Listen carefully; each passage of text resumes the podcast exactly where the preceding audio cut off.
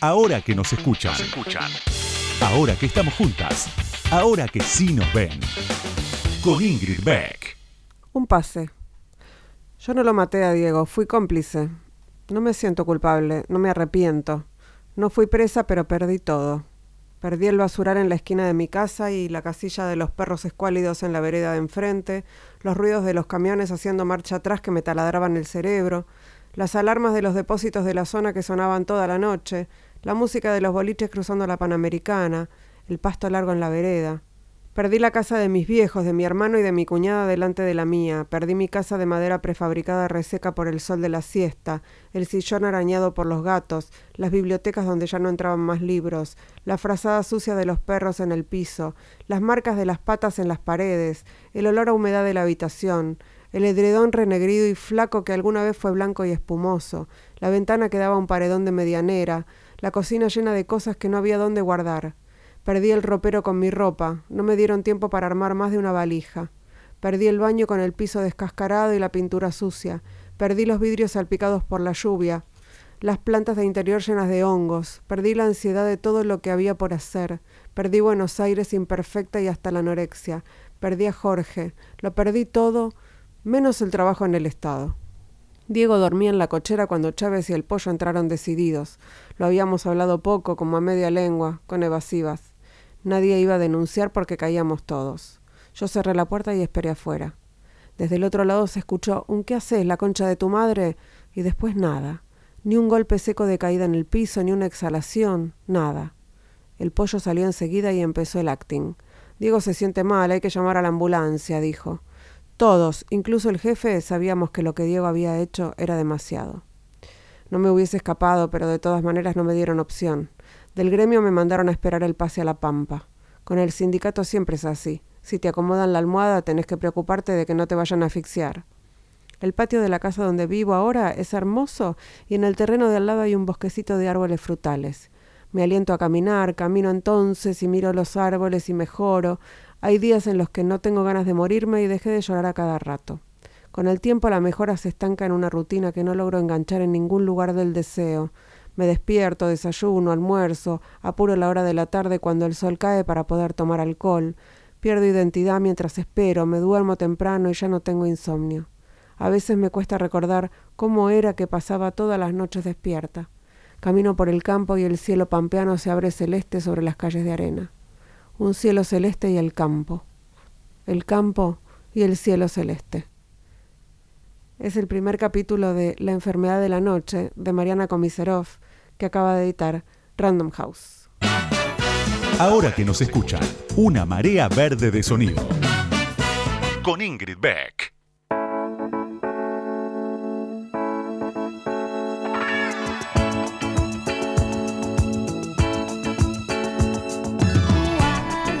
Buenas noches, buenas noches, bienvenidas, bienvenidos, bienvenidas, bienvenidis a este nuevo episodio de Ahora que nos escuchan.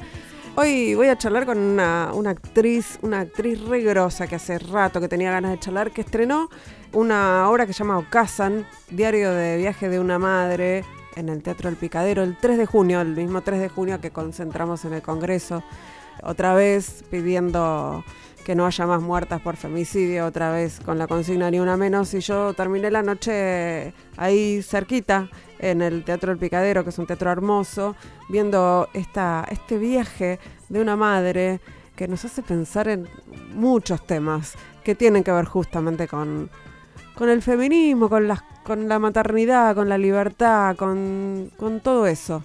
Eh, y de todo eso no dije con quién voy a estar todavía, ¿no? Bueno, voy a hablar con Carola Reina, que es la única protagonista de, de esta obra. Así que quédense que ya, ya, ya arrancamos a charlar con ella.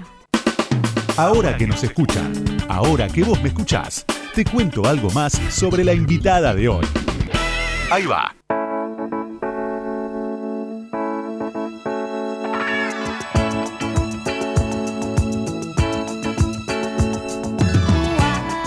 Carola Reina nació en 1962, es actriz, es argentina, trabajó en cine, trabaja y trabajó en cine, teatro y televisión. Es hija del productor televisivo Eduardo Reinan y creció en Argentina, en España y en Venezuela. Se formó en teatro con los más grandes maestros, Carlos Moreno, Augusto Fernández, Juan Carlos Gené y Carlos Gandolfo. Empezó su carrera profesional como actriz a principios de la década del 80, actuando en teatro en La Gaviota de Anton Chekhov, dirigida nada más y nada menos que por Augusto Fernández y estrenada en el San Martín. Debutó oficialmente en la tele en el 83 en el programa Mesa de Noticias. Tiene una trayectoria muy larga para abarcar en una pequeña biografía. Eh, podemos decir que ganó algunos premios como el Martín Fierro, el As, el Florencio y muchos Estrella de Mar, todos muchos. Eh, desde el 94 está casada con el actor y director Boy Olmi. Sus últimos trabajos fueron la película Las Corredoras de Néstor Montalbano eh, un melodrama de los años 50 con Alejandra Fleischner, Diego Capusotto y Ale Müller, la serie Terapia Alternativa 2 y la tira Inadaptadas eh, de Telefe Viacom con Maite Lanata y Mónica Antonopoulos. Lo que la trae aquí hoy, la excusa para charlar con ella es el estreno de Ocazán o Kazan, diario de viaje de una madre con dirección de Paula Herrera Nobile, basada en el libro de Mori Ponsowi que está los sábados en el Teatro El Picadero. Y ahora vamos a empezar hablando de eso porque es un camino, es un camino, bueno, es, es, un camino muy interesante el que hace esta, esta madre en esta obra. Bueno, aquí estamos. Bienvenida, Carola Reina, ahora que nos escuchan. Quiero arrancar, tenemos por suerte un rato largo para charlar, pero voy a arrancar por, por Okazan, que, eh, bueno, así se dice, Okazan.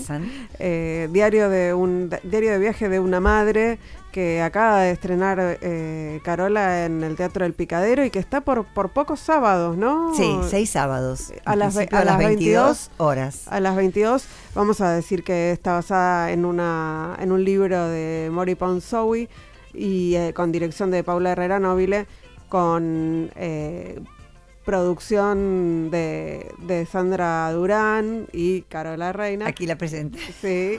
Y voy a nombrar a la vestuarista que es Ana Margarita porque es amiga, así que la, voy a nombrar. Tiene. Amamos Anita. Es un un equipo, un equipazo, casi todo de mujeres. Un solo hombre, sí. Matías Sendón, el que nos ilumina, nos ilumina un hombre. Hermosa metáfora. Sí, nos ilumina, nos ilumina, pero después somos un montón de minas. Es hermoso.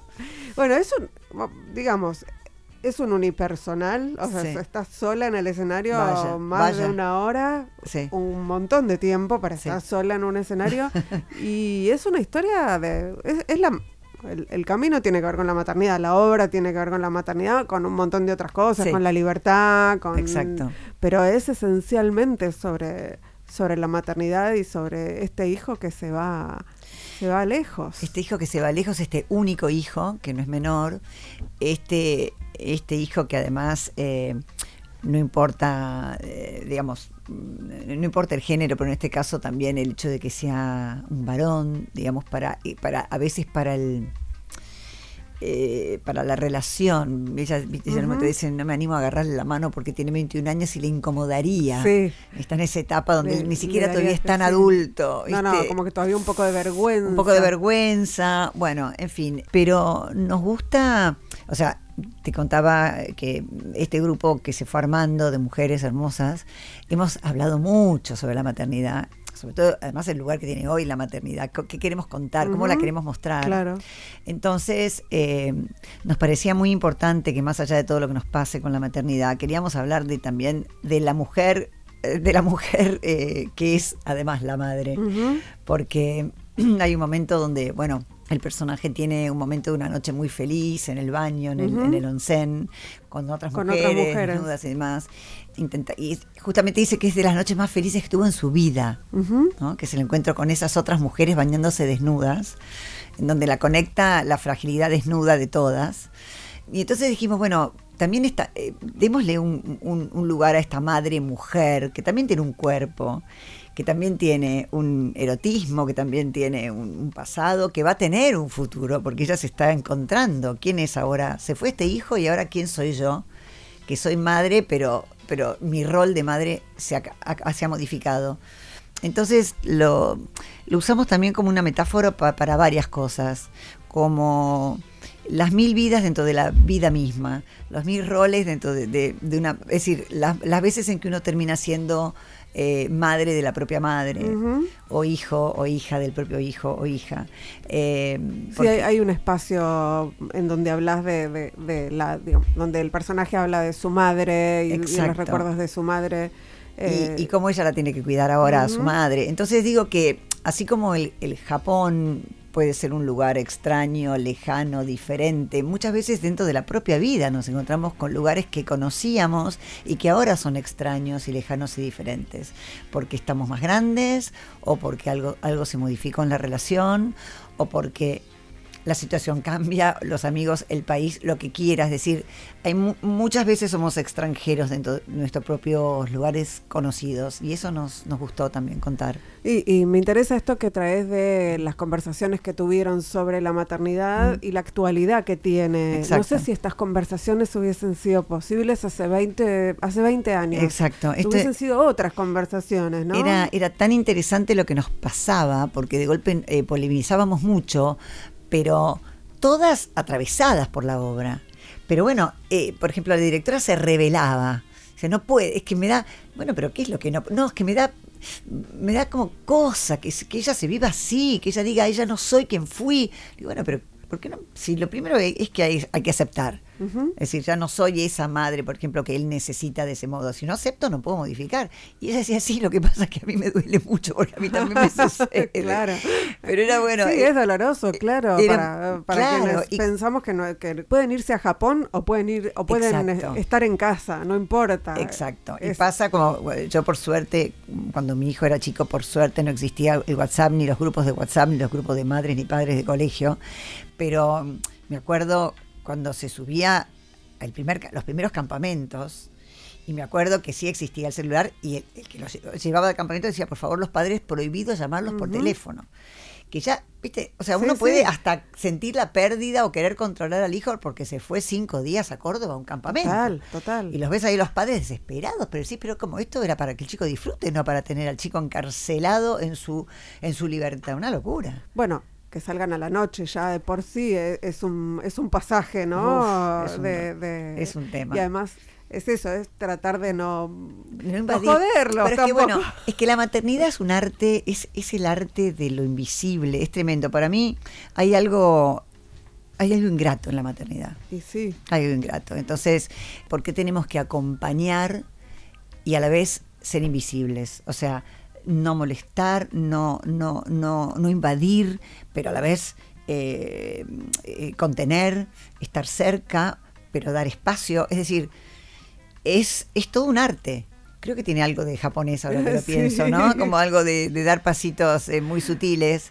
Y bueno, y a veces uno dice qué alegría, pero hay por debajo en toda esa tarea enorme de dejar volar y estar a la vez viendo exactamente qué le va sucediendo, hay soledad, hay soledad.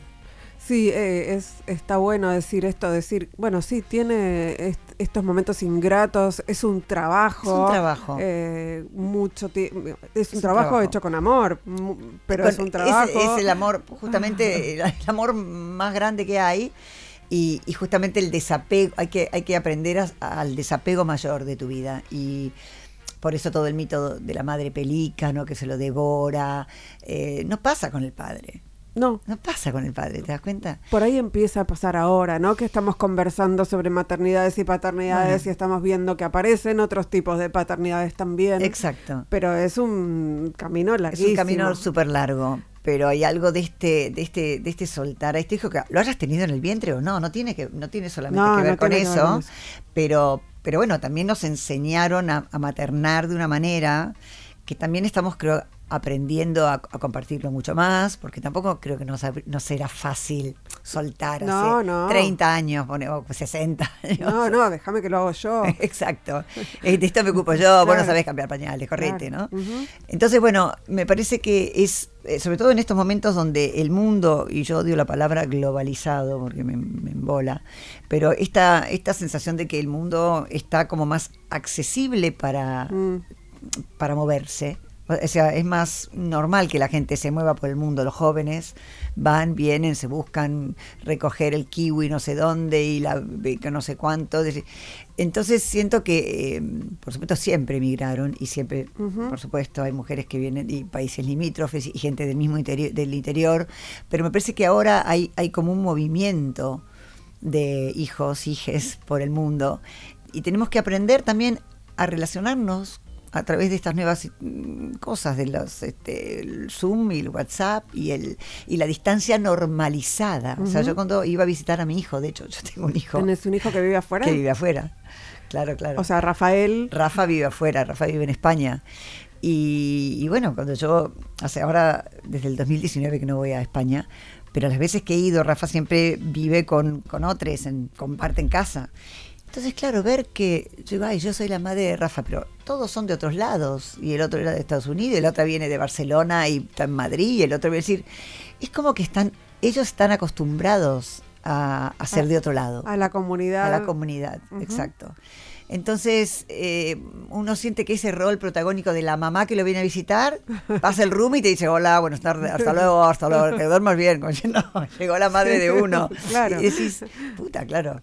Eh, somos no, soy tan especial. No, no soy tan especial. No me pasa a mí sola. Entonces, más allá de la cuestión que sos una gran actriz y que podrías asumir cualquier papel, este me imagino que te habrá interpelado. Bueno, por eso obviamente me, pasó que Sandra Durán, que es con quien estamos produciendo la obra, que es una íntima, íntima, íntima amiga mía, tiene tres hijos, una de, una de ellas eh, vivía en Londres, ahora está en, en, Arabia, y entonces bueno, intercambiábamos mucho esto de la fui a visitar, qué me pasa, qué no me pasa. Eh, que bueno, más, es decir, empiezan a suceder muchas cosas. Es como que en cuanto tenés una guita o un tiempo libre, vas al destino donde está el hijo o la hija. Claro. Joder, entonces ¿qué pasa? No, nunca más eh, me voy a Bariloche, poner, no importa, o a, Brasil. bueno, eh, diálogo como cierta condena de algún modo a ir. claro, hay algo como que empieza la vida a decir cuándo puedo ir, cuándo puede venir, cuándo puedo ir, cuándo puede venir. Eh, digo como un detalle mínimo, pero y, y, luego todo lo que se, todo lo que a uno le sucede y todo lo que uno cuenta y todo lo que uno calla en esas visitas, porque no podés ponerlo todo afuera porque sos la madre, no sos ni la amiga, no sos ni, sos la madre. Son esos, son esos papeles que, que tenías escritos en, la obra que tiene el personaje. Exacto. Que, bueno, los tiene ahí, ¿no? Exacto. ¿Qué les voy a decir? Uno quiere que suceda algo, que no terminás de saber bien qué es lo que quiere, porque en esa pérdida del cotidiano uno, uno necesita algo que tal vez no llega. Porque en como una reafirmación del amor, ¿no? Exacto, como una escena, uno quiere una gran escena, ¿viste? Entonces puede ser frustrante también si uno va pretendiendo algo, que suceda algo. Luego uno va aprendiendo esto. Ya te digo, yo ya tengo varios años con esto. Pero bueno, mi amiga Sandra, en el verano del, del 21, me dice, mira, justamente eh, su, eh, su, hijo está eh, casado con un gran actor, Mariano Saborido, Santi, su hijo Santi, y me dice, mira, los chicos nos, regalaron esta novela para Navidad, y yo estoy atravesada, me dice, porque esta novela me, mata. y yo estoy loca, pero yo me imagino una obra de teatro y me imagino vos haciéndola. Digo, bueno, Santa, sí, no sé qué me pasa, yo esto lo veo como una obra de teatro, nunca me pasó algo así. Bueno, entonces llegué de, la vacación, leí la obra y dije, mira, ni estás tan loca, ni estamos tan lejos porque me pasa igual. Así que nos encaminamos a conocer a Mori Ponsowi, quien conocimos con, mucha timidez, barbijo de por medio, porque esto era febrero del 21. Pandemia, eso te iba a decir, sí. Y entonces conocimos en un bar afuera, en la Lucila, ella con su perra y nosotros con mucho cuidado diciendo que queríamos comprar los derechos corte A, como decimos los actores, corte A, terminamos en su casa en la Lucila tomando vino las tres, intercambiando todo tipo de, de situación, de porque Mori también tiene un hijo real que vive en Japón. Efectivamente, sí, sí, Entonces, bueno, eh, fue un, ya fue un encuentro precioso de mujeres hablando de edades, de sexualidades, de intercambio divino. Y, a partir de ahí, bueno, pasaron luego pasaron cosas, eh, pandemia de por medios, luego se murió mi madre, luego, es decir, la vida no es tan, no es prolija, el arte no, no llega cuando uno dice, dale, poneme Vamos el a ensayo. hacerlo ahora, claro. No. Ponele play. No, no, no. Se pudo poner play cuando pudimos. Y apareció Paula, que también, además justamente Paula y Sandra, Paula es la directora, habían ido al Japón y las dos se habían quedado totalmente dada vuelta, dadas vueltas con Japón. O sea, Japón es, es un muy bello protagonista en la obra. Sí. Tiene un espacio muy bonito porque ayuda al relato, porque, porque es un mundo tan, tan, in- tan intrigante, tan extrañado, tan bello, con, tan formal por un lado, Y tan distinto. es tan distinto, que entonces tiene algo muy, muy poético, me parece, el Japón en sí. Eh, así que bueno, así fue. Estamos charlando con Carola Reina, que acaba de estrenar Ocasan en el Picadero, que va a estar por pocos sábados a las 22, así que aprovechen. Y enseguida seguimos charlando acá con Carola Reina y tomando mate. Ahora que nos escuchan. Entrevistas a las mujeres que mueven el mundo. Con Ingrid Beck.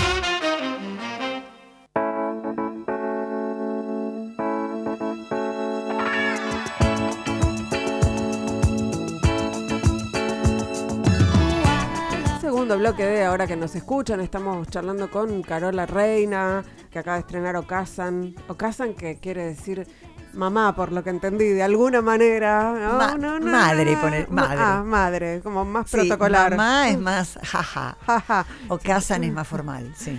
Eh, eso lo, lo aprendí en el, en el estreno de, de esta obra, Diario de Viaje de una Madre, eh, que se estrenó en el Picadero y que está todos los sábados por ahora a las 22.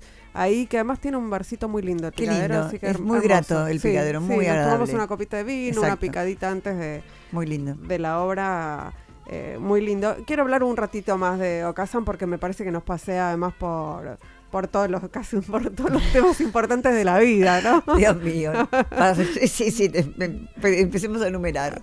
Eh, no, pensaba en, en, el cambio que se ve en esta mina. ¿no? Que mm, cómo va atravesando este viaje que hace viaje de- Sí. de- en Azul. todos los sentidos posibles, no solamente el viaje eh, literal a, a Japón. Y esto, cómo se va transformando, ¿no? De, de ser eh, esa madre no sé cómo llamarla, abnegada o dedicada o que va solo a ver al hijo a estos descubrimientos y, y un, y un final que no vamos a contar que, que creo que, que- que tiene que ver con lo que Sí. sigue, ¿no? Con, Sí, con el- porque de hecho, viste que ella dice, eh, bueno, decimos, este, acá está mi hijo, pero ya no lo, ya no lo, no lo está marcando que está al lado. Ya el hijo está en ella. Sí, lo- al final, ¿no? Lo escucho, lo escucho, escucho su respiración, quiere decir, ya está conmigo. Ahora viajo tranquila. También nos, nos interesó eh, mostrar, porque imagínate que esto es una novela que tuvimos que adaptar, o sea, Sí, todo lo que no imagino. pusimos. Era, ay no, hay que renunciar a la parte que ella está en el campo con la señora, la viejita con los frijoles, hay que renunciar, a renunciamos a un montón. Decimos, bueno, e, e incluso introdujimos tres poemas de Mori sí. para, para cambiar un poco de estilo, pero que nos gustó en un momento, sí, que su- surgió para poder, de- entre transición y transición, darle lugar a la escritora, que es la, la protagonista, ¿no? La madre, en este caso, hace de esta visita, hace unos pequeños relatos que son Sí. después la obra. Entonces, nos gustó eh, el recurso de cómo, no, no hay que ser escritora ni conocida ni nada, pero cómo eh, la posibilidad de manifestarte a través de algo, de cualquier hecho artístico, te, te ayuda a pasar las cosas, o sea, de manifestarte, poder Sí. hablarlo, aunque sea con tu diario, aunque sea con, quien- con, con vos misma, con tu amiga, decir, la manifestación de lo que te está pasando. Yo creo que ese rescate de ella escribiendo ahí es un poco como si te dijera Carola haciendo la obra de eso que vivió con su hijo, o bueno, o el que puede hacer un programa de radio, una canción, o, o- o un, o un collage. Entonces yo creo que eso es muy, es, es una vía muy particular, eh, poder distanciarse también ¿no? de lo que está sucediendo y poder ponerlo en palabras. Eso, eso nos gustó mucho, que mostrar la parte que ella escribe, como para decir, bueno, esto también nos salva por acá. Atención, hay un camino salvador que tiene que ver con, con el arte. Sí, sí, reparador, ¿no? Reparador, sí, y que además como para poder compartirlo, porque que finalmente esto sea algo que que ayude a interpelar a, los demás, que ayude a reflejarse. De hecho, la representación del teatro tiene que ver con eso. Me represento, o sea, es un espejo para, que, para que me devuelva algo. Eh, la obra tiene además, eh, tiene momentos eh, humorísticos, ¿no? Un, algunos, un salpicado que sirve para bajar de ahí. Y también tiene momentos muy duros en donde hay mucha gente que se ríe. A mí siempre eso me llama la atención, ¿no? Que es ser difícil de digerir. Sí. Bueno, vos, ah, tenés mucha experiencia de haber pasado más de una obra que pasa sí, eso. Sí, mira, esta obra la hicimos nada más que dos veces con público, nada más, ah. porque bueno. Claro, eh, se acaba de estrenar. Exacto, el ensayo general que fue un flash, porque no la había visto nadie fuera del equipo, nadie, salvo voy hacía 15 días en la casa de mi directora, que la, ensayábamos en un living, y nadie del equipo. Y el jueves, por este el sábado, el jueves, estaba lleno de gente por primera vez, y por primera vez escuchar reacciones, que además típico, fue típico, muy distinta una función a otra, eso es muy típico del teatro, y, una, y reacciones que no tuvieron nada que ver una con otra. Mira. Nada que ver. O sea, se reían en lugares que no se rieron el sábado, mucho más, menos, más. Bueno, y a mí, a mí eso me. Hay gente que se enoja. Una, Sandra al principio, el primer día, se reía más. Me dijo, ¿pero por qué se ríen en estas partes que son.? Se reían incluso en partes más raras que el otro día. Y yo digo, eh, a mí me gusta que la gente largue por donde tenga que largar. Porque, porque, porque se tienen que bancar y absorber todo lo que uno tira en silencio y como sí, o sufriendo o sufriendo o qué sé yo qué donde hay una reacción es que hay alguien que está ahí atento y que alguien está vibrando algo. No tenemos por qué vibrar lo mismo. Es muy curioso donde se ríe la gente en general viste porque el llanto no lo percibís porque la gente llora más en silencio.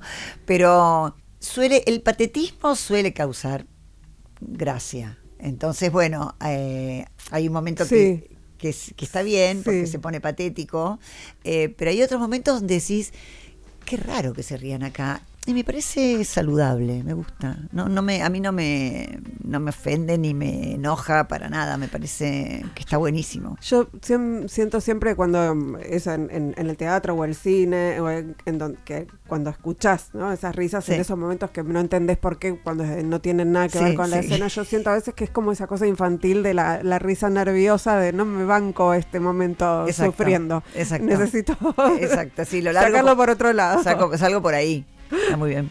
Eh, estamos charlando con Carola Reina a propósito del estreno de, de Ocasan, pero Carola Reina es muchísimo más, tiene una trayectoria larguísima y cuando, cuando revisaba tu biografía volvía sobre eso y bueno, la historia cuenta que sos hija de un productor mm. eh, y, pensaba también estaba tu mamá, ¿no? También tenía que ver con, el arte tu mamá. No, en realidad mi mamá, mi mamá, no, mi mamá em, de joven estudió teatro mm.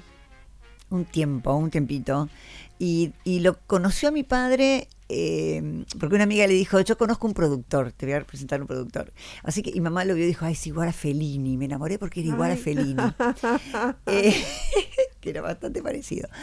Eh, pero mi mamá nunca ejerció, nunca fue actriz. Ella dice que, mira vos, que ella, mi padre, que, que eran unos personajes como súper bastante originales para la época. Para la época, Sí, sí, porque eran bastante personajes los dos. Pero ella le atribuye a papá, que papá le decía que, que la vez que la fue a ver una muestra, que papá le decía que en el escenario se la veía gorda. Mira vos qué, qué machirulés. Ay, sí. Que yo te juro que no sé si le... No es que no le creo, pero a ver, eh, yo creo que mi, mi vieja no tenía la vocación ni las ganas de ser actriz porque en ese caso no te frena, eso no te frena. O sea, si, mi padre hubiera pasado por alto eso. Claro, si mi padre hubiera tenido la maldad de por ser productor eh, celarla y decirle eso, realmente yo creo que si que eso no, no te detiene, de verdad, ¿eh? Este, me parece que si te quieres subir a un escenario, te subís. Eh, sobre todo por la vida que tenía, porque luego, o sea, no es que era una gente rígida, mi, eran, mi padre eran bastante, yo qué sé, avant por decirlo. Sí, sí, del mundo, del mundillo del, del arte, de la música. Que claro, papá era amigo de, de todos, de Goyeneche, de Troilo, de Piazzolla, de cosas, de, de, Sandro de Palito. De Sandro de Palito. O sea, mi padre era un personaje, entonces, este, bueno, eh, mamá iba a tomar café con Pichuco, ¿viste? Entonces eran personajes particulares y, mucho, mucha gente de la bossa nova. Pero bueno, mi, mi, mi, madre no fue actriz, pero tenía una, una mucha personalidad y toda mi familia materna muy histriónica italianos, y, todos muy divertidos, mucho humor. Mis primas, todas cuando cuentan anécdotas son todas muy desopilantes y todos se cagan de risa y todo. o sea, tienen una manera muy, muy tana, muy, muy personajes, sí. Y, entonces en tu caso era medio como algo, un destino, eh, tener algo que ver con el arte. ¿Sabes qué? Me parece que tenemos algo para escuchar sobre cuando, ¿no? Tenemos un, un audio cuando Carola recibió el ACE y a Mejor Actriz de Comedia por la obra Sin Filtro y dijo, bueno, hablo de cómo decidió ser actriz o cuándo. Al momento en que tuve como, no sé, la iluminación, tuve como una epifanía en un momento y decidí ser actriz. Yo hacía teatro, pero a la vez estudiaba en la facultad y esas cosas, estaba en cuarto año todavía de la facultad y dejé cuarto año porque tuve un momento como una revelación, dije, esta adrenalina la quiero para mi vida y me alegro tanto, lo agradezco tanto, porque realmente el teatro para mí fue la escuela de la vida. Yo cuando salgo al escenario siento que es como el recreo largo del colegio, porque yo no jugué mucho de chica, era como muy, qué sé yo, como muy hija única y muy, no sé, me portaba demasiado bien. Y acá puedo hacer lío, puedo hacer lío, puedo gritar, puedo llorar fuerte, puedo decir lo que siento. Te pusiste agarraste los juguetes y no, no los dejaste nunca más. Tal cual, bueno, a eso me refiero con que si tenés ese impulso y descubrís esa posibilidad y te gusta, no la querés dejar más, porque Norma Leandro siempre me decía, no hay que contar, no hay que contar pues la gente cree que esto es muy serio, que uno hace una cosa importante. No hay que contarle a la gente que uno en realidad sigue jugando, que no creció nunca. y, tengo la imagen de la obra El Padre que yo hacía con Pepe Soriano eh, en, el, en el 2000, no me acuerdo ya los años, 2016 creo que era. Y Pepe ya tenía creo que 87 años, y arrancábamos la obra juntos. Entonces estábamos uno de cada lado del escenario antes de que se abra el telón y nos saludábamos así muy eufóricamente, como, ahí entramos, ahí entramos. Y yo lo miraba Pepe con un pijama, señor con pijama, haciéndome gestos de caras. Yo decía, un señor grande, ¿no? Con esta, era una mezcla de niño que salía a jugar, que en esa época Pepe, antes de operarlo de la cadera, le dolía un montón la cadera. Entonces lo veías como rengueando y pisaba el escenario y no rengueaba nunca más. Entonces, eh, y verle los ojos vivos, viste, yo, yo le decía, mira, para mí hacer esta obra con vos es que eh, yo, yo soy tu torero y vos sos el toro, o sea, yo no te puedo despegar un minuto. O sea, es, es en este baile de mirarnos y yo salía a mirarlo, ese hombre, y era como, bueno, ya está. Ya había como, eh, el baile se producía, ¿viste? Em, pero me refiero a esta capacidad de seguir jugando. Un señor disfrazado de 87 años atado en una cortina, igual que cuando le mostrabas a, los abuelos. Yo, mis abuelos, hacía sketch, ¿viste? Hacía actuaciones los domingos. Y decía, prepare, momento, momento, preparaba las cosas con una prima, agarraba una prima, la disfrazaba, viste, gente, mis primos no tenían tanta, tantas ganas, y sin embargo yo organizaba. Los obligaba. Los obligaba un poco a hacer el número, o la kermés, o algo, pero que siempre era con ti, que sacaban entrada todo ese numerito, ¿no? Lo mismo. y acá está jugando. Acá estoy jugando igual. Estamos charlando con Carola Reina, nos queda un ratito más, por suerte. Estamos aquí en Radio con vos haciendo Ahora que nos escuchan. Ahora que nos escuchan. Nos escuchan. Entrevistas a mujeres que hicieron, hacen y van a hacer historia. Con Ingrid Beck.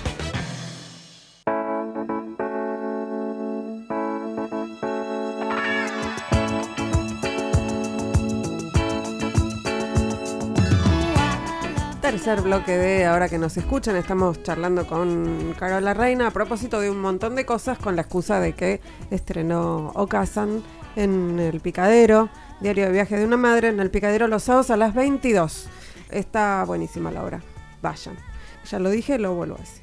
Eh, y, nos, quedamos hablando, me, gustó eso que, hablamos en el, en el bloque anterior respecto de esto de, jugar, ¿no? Y de, tomarse, bueno, es, trabajo. sí, tomárselo muy en serio el juego, obvio. Es jugar, jugar muy en serio. Y pensaba en que hiciste de, todo, cine, teatro, televisión, eh, hiciste, en televisión hiciste unitarios, tiras, y me colgué eh, recordando que habías estado en, en Esperanza Mía. Sí. eh, y pensaba ese, ese género, el- la telenovela, ¿no? Que hoy está muy en, Sí, muy en baja. muy en baja y Mm. que es un género tan, eh, bueno, bastardeado por ahí por muchos intelectuales, pero es un género tan querido, tan... Y porque es, eh, es, es, es, es como una compañía, es la compañía diaria. ¿Viste? La telenovela, lo que pasa que ahora. Eh, no, no, no quiero calificarlo, pero te quiero decir, hoy, te- hoy estamos tan ansiosos que una serie te la ves en. Sí. No aguantás. La maratoneás. La maratoneás. Sí, sí, sí. Entonces, digamos que la, la telenovela reemplazaba lo que hoy hacemos con, unas, con, una, con, con ver una serie. Sí, con, un- con una producción en, una Eh, plataforma. exacto. Eh, Era como, bueno, era lo que pasaba antes con, con, con la radio. Con la radio pasa un poco más, ¿no? Que todo, la gente tiene una continuidad, pero era esperar a tal hora la novela. Este, estoy- el- la hora en que llega la novela, no importa si, eh, no solo por la historia, sino por ese momento que vos ya sabías que tenías garantizado ese momento de, de- de- de- de tu compañía, de tu elección. Y, y es raro porque por un lado está bastardeado y por el otro lado, por ejemplo, cuando hicimos eh, eh, Educando a Nina, que fue posterior, Sí, que sí. también fue como un hitazo, la, la volvieron a pasar en cuarentena en el 2020 y fue Sí. un boom. Sí, nuevamente. como si no lo hubieran visto antes. Pero un boom. Entonces hay algo raro también porque, quiero decir, eh, o nos pasó el primero de nosotros, que es una novela Sí. que hice hace dos años con Benjamín Vicuña y Arús y mucha gente, que también fue un, un exitazo. Y digo, hay algo también de lo nuestro, de nuestro código, que para que la gente le atrae más, que le atrae. Sí, nos fascina todo lo, todo lo extranjero y lo bien hecho, por supuesto, y las producciones y todas las series. Pero en, en esta, en este reconocernos, hay algo que funciona, evidentemente. Sí, sí, porque además genera conversación. En, por ejemplo, en las redes sociales que uno podría pensar compiten con, pero no, eh, se complementan, ¿no? Son, Exacto. eh, generan conversación en la gente que está mirando Exacto. esos productos. Yo tiendo a pensar también que estamos en un momento de crisis económica y que es, es- hacer esas producciones es caro. Sí, pero mira, nunca entendí, porque después dicen que es más caro hacer un unitario, viste que los unitarios se dejaron de hacer completamente. Sí. O sea, eso sí, eso sí que no les daba, eso sí no, no alcanzaba. Ahora la novela también. eh, yo no entiendo nada de esa parte de la, de la producción, De la la, verdad que-. Que, no entiendo. Eh, sí sé que las novelas se fueron haciendo cada vez más cortas. Antes eran de un montón de capítulos, ahora son de 80, por ejemplo, más o menos. Pero, pero bueno, es curioso porque la novela, eh, no sé, a mí me siguen hablando de Esperanza Mía porque ahora se dan en- también en, en las plataformas Claro. y qué sé yo.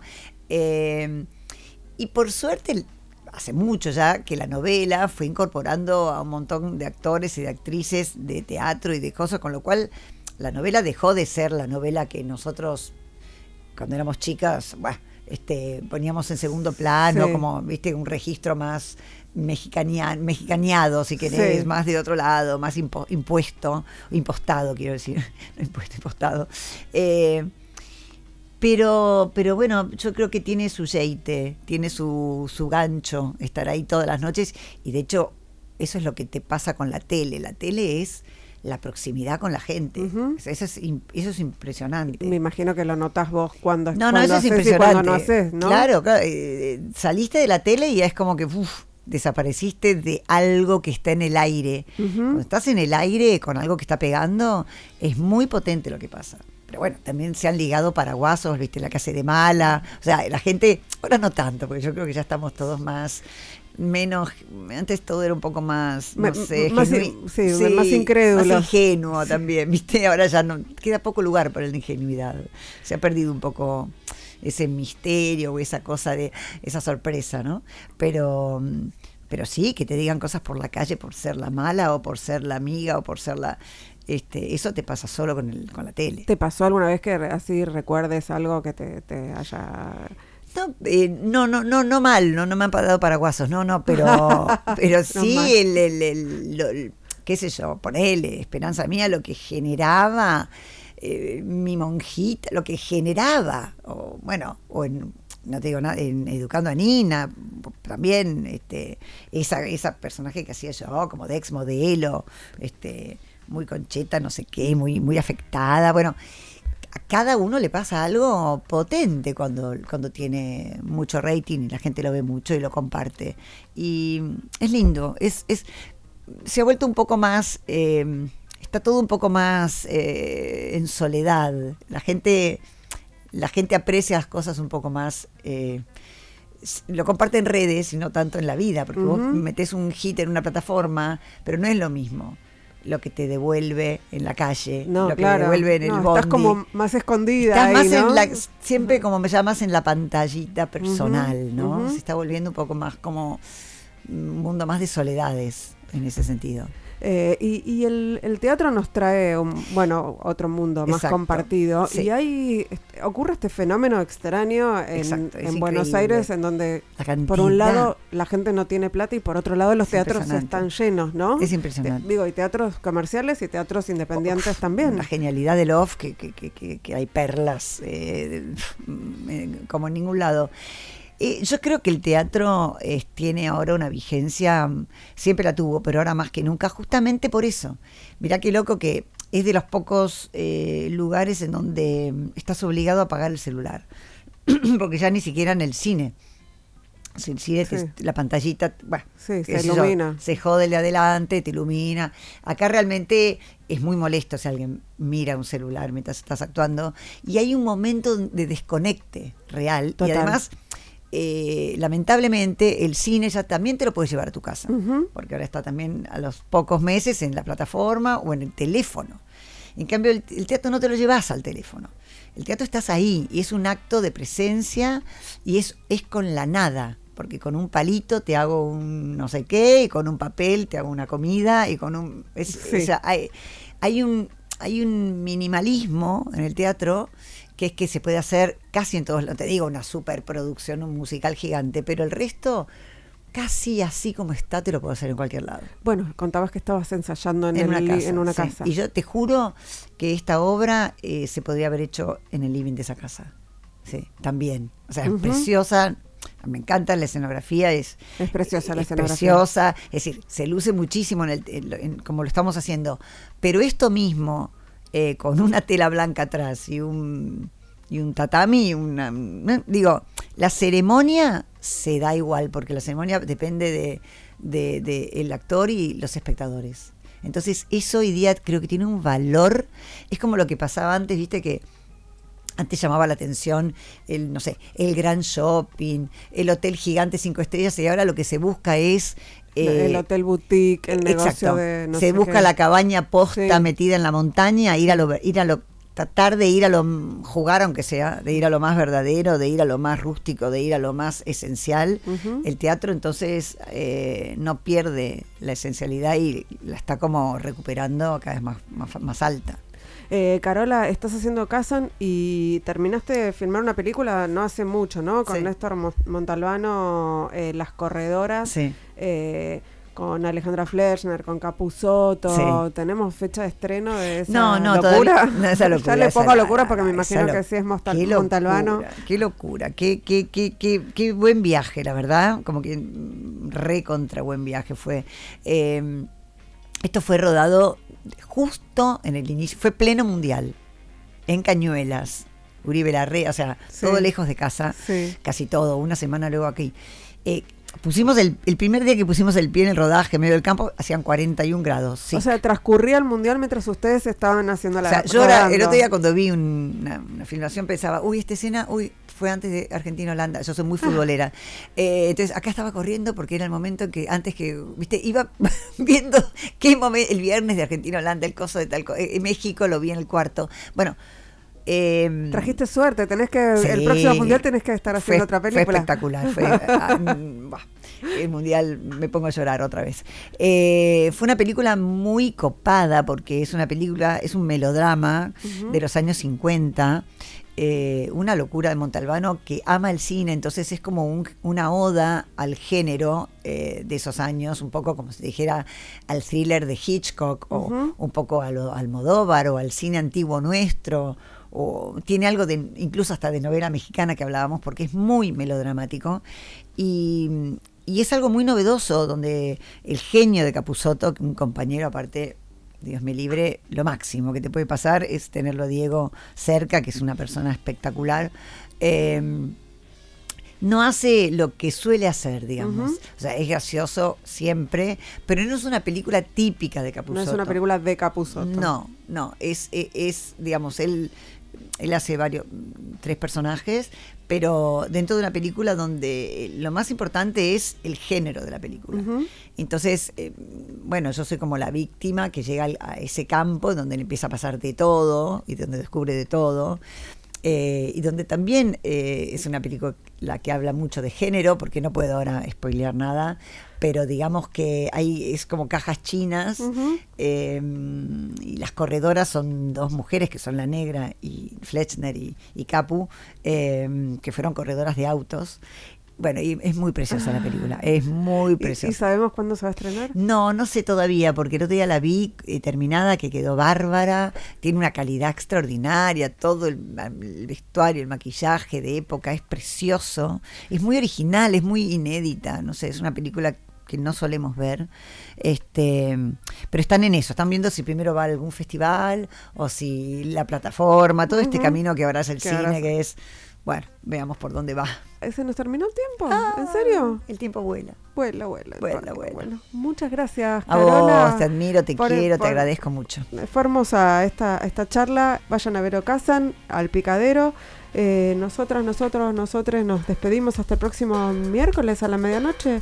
Aquí mismo en Radio Con Vos hicimos este programa en la operación técnica Lucas Rodríguez Perea, en las redes Melanie Berardi, en la musicalización Sergio Cirigliano, en la producción Mariana Boca y nos vamos escuchando a la gran Nina Hagen. Uh, New York. New York.